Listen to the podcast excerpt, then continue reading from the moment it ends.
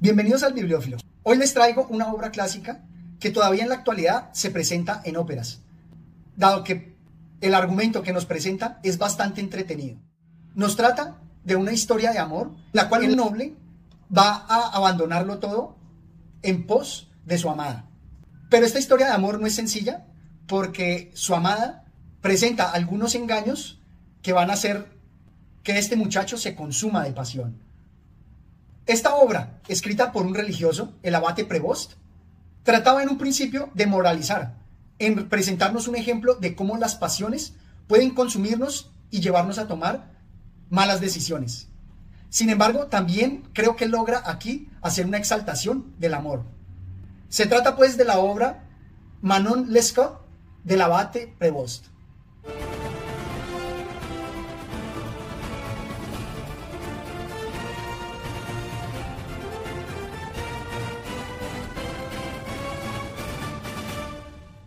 Esta historia me gusta mucho porque de alguna manera logró cautivarme al encontrar ejemplos en lo que últimamente he leído. Creo que aquí tiene unos ejemplos claros de esta historia con un equivalente similar a Napoleón Bonaparte y su hermano Luciano Bonaparte. Porque precisamente vamos a tener que Napoleón Bonaparte le perdonó muchas infidelidades a Josefina, así como el caballero de Gru de esta historia le perdona bastantes infidelidades a Manon. Y también, así como Luciano, este caballero va a abandonar muchas de sus comodidades y de sus deberes y su nobleza con el fin de perseguir a su amor, tal como le sucedió a Luciano, que abandonó los beneficios que le estaba dando dentro de la nobleza su hermano Napoleón por no dejar a su amada esposa.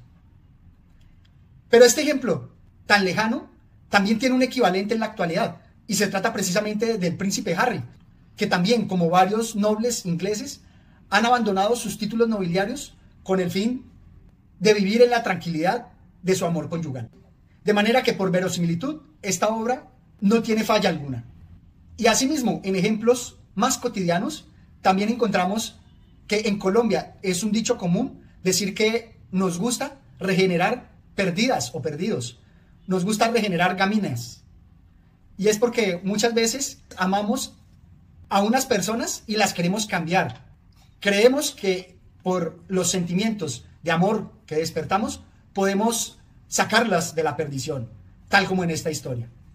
Pero esta obra es buena no solamente por el argumento que nos presenta, sino también por las grandes descripciones sobre las pasiones que realiza. Tenemos, por ejemplo, el infierno que se vive en los celos. Veamos este aparte. Me sentía, por el contrario, satisfecho del efecto de sus encantos, y me hacía muy feliz la idea de que era amado por una mujer cuya belleza adoraba todo el mundo. Y en otra parte, nos presenta también las inseguridades. No obstante, ¿qué clase de vida iba a ser la mía si con tanta facilidad abría el pecho al estilete de los celos? Me parece muy importante este aparte porque en la actualidad hacemos un culto a la belleza, sin embargo, aquí se nos presentan las realidades de que al lado del paraíso también hay sufrimientos e infiernos indecibles, como por ejemplo las inseguridades y los celos, en donde aquí nos presenta que esta mujer, asediada por su belleza, abre el camino para el sufrimiento a su amante al sentir las inseguridades de los celos. Y está muy relacionado con la historia de Napoleón Bonaparte y Josefina, porque también están allí presentes todos esos engaños, y lo que me gusta de esta obra es cómo describe con gran fortaleza y profundidad el dolor de un amante que ha sido engañado. Veamos estos apartes. ¿Cómo iba a querer a la más versátil y pérfida de las criaturas humanas? No obstante, su imagen, los deliciosos rasgos de sus facciones, que yo no podía en modo alguno arrancarme del alma, subsistían aún con toda pujanza. O más adelante. Poco cambio hubo en mi estado de ánimo y en constante alternativa de odio y amor, de esperanza o desesperación, bailaba en mi mente el recuerdo de Manon, según como ella misma se representaba en mi espíritu. Tan pronto me parecía la más encantadora de las criaturas, ardiendo de deseo por ella, como me imaginaba la más pérfida amante del mundo, jurándome mil veces buscarla para castigarla con rigor. Me parece que en estos pasajes se presenta todo lo que pueden sentir quienes sufren los engaños, donde se consumen por una pasión grande donde evocan la figura de la amada con un hálito de ángel, pero inmediatamente recuerdan toda su perfidia, todas sus traiciones y caen en esa secuencia de imágenes de ángel y demonio. Creo que esto mismo tuvo que haberlo sufrido 50 años más tarde de la publicación de esta obra el propio Napoleón Bonaparte con Josefina. Y como es una historia de celos, creo que todos la hemos vivido en alguna medida. Y lo más curioso es que muchas veces en estas relaciones interpersonales que son tan difíciles de gestionar, encontramos que el engañado se siente culpable por haber sido engañado. Y me gusta cómo se presenta que siendo nosotros artífices de nuestra propia vida, de nuestras propias decisiones, siempre descargamos la culpa en alguien más, como acá. ¿Por qué extraña y misteriosa fatalidad, me decía a mí mismo, he venido a parar a este desdichado camino? Y me gusta porque tratamos de descargar la culpa en el destino, en Dios, en todos menos en nosotros mismos, en las decisiones que hemos tomado y que nos han llevado a ello. Y me gusta todavía más que este abate, el autor de esta obra, trata de presentarnos todos los dilemas morales allí relacionados. Y tiene también una argumentación lógica con respecto al amor.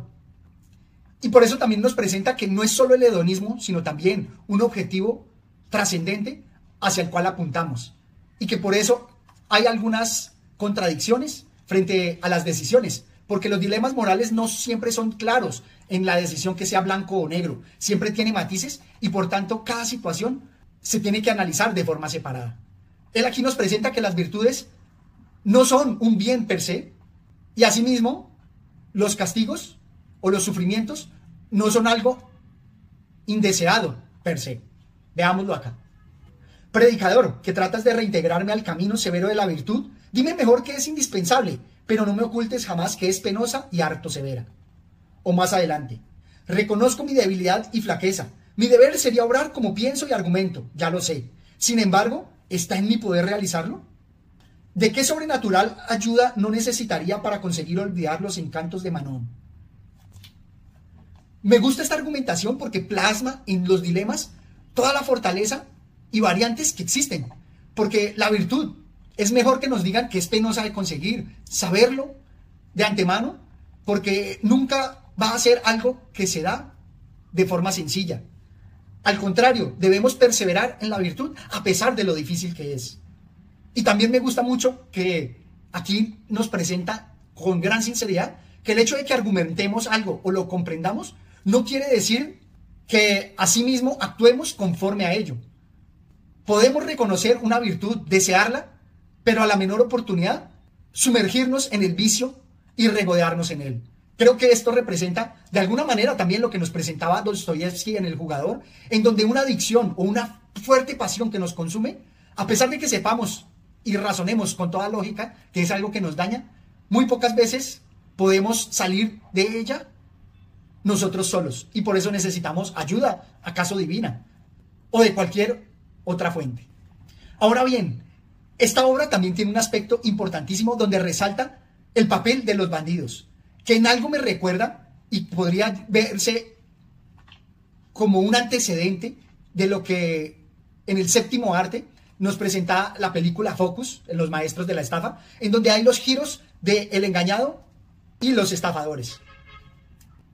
Veo en esos giros una gran maestría del autor para atraparnos en la historia.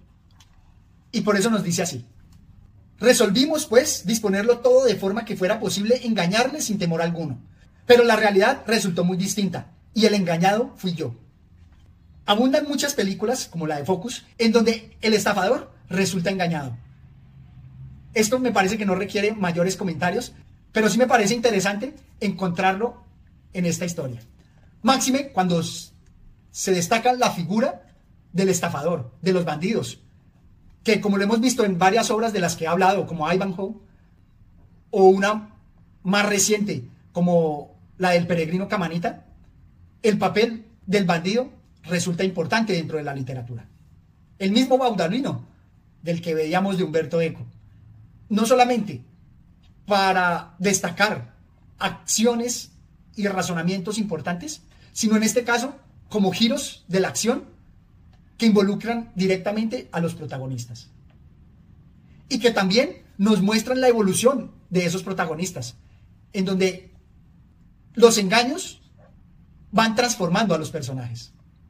Finalmente, quiero destacar un aspecto importantísimo de esta obra, que por ser moralizante, me parece que destaca de gran manera el papel de la ética y la moral.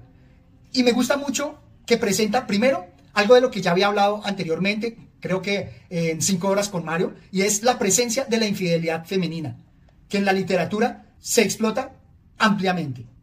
Y también la estética involucrada dentro de la ética, porque, como veremos en este pasaje, creemos que lo bueno está directamente relacionado con lo bello. Entre las doce mujeres encadenadas por la cintura en fila de seis, advertí la presencia de una muchacha cuyo porte, semblante y general aspecto formaban un verdadero contraste con su triste condición de deportada, y en cualquier otro lugar se la habría tomado fácilmente por persona distinguida y de noble estirpe. Su aire infinito de melancolía y la suciedad de su vestido no conseguían menguar en modo alguno su espléndida belleza, y su vista me inspiró respeto y lástima a un tiempo. Este pasaje me parece muy elocuente porque muestra que hay una empatía con la prisionera por el simple hecho de ser bella. ¿Por qué no sentirse así con las otras mujeres que estaban allí prisioneras? Me parece que ese aspecto de la ética es muy importante destacarlo. Cómo vemos a los bellos, a las personas bellas, y no creemos que puedan ser malas, cuando la realidad puede ser inclusive lo contrario, que entre más bellos, más demonios presentan. O también este otro pasaje, Observa esos bellos ojos, Divergo, le decía yo, mostrándole los de mi amada. Y dime sinceramente si no hay falta bajo el cielo que no esté justificada por tan hermosa causa. De nuevo, vemos que la exaltación de la belleza es un dilema importantísimo dentro de la ética. Aquí él razona diciendo que la belleza nos impele a cometer locuras y que la justificación no está en que sea algo bueno o malo, sino en la belleza. Esto me parece que es un tema importantísimo a tratar dentro de los problemas que nos plantea filosóficamente la ética y el papel de la estética dentro de la ética, como lo hemos visto en algunos otros videos. Esto es todo cuanto tenía por compartir con ustedes. Espero que se suscriban al canal y me dejen sus comentarios. Hasta una próxima oportunidad. Gracias.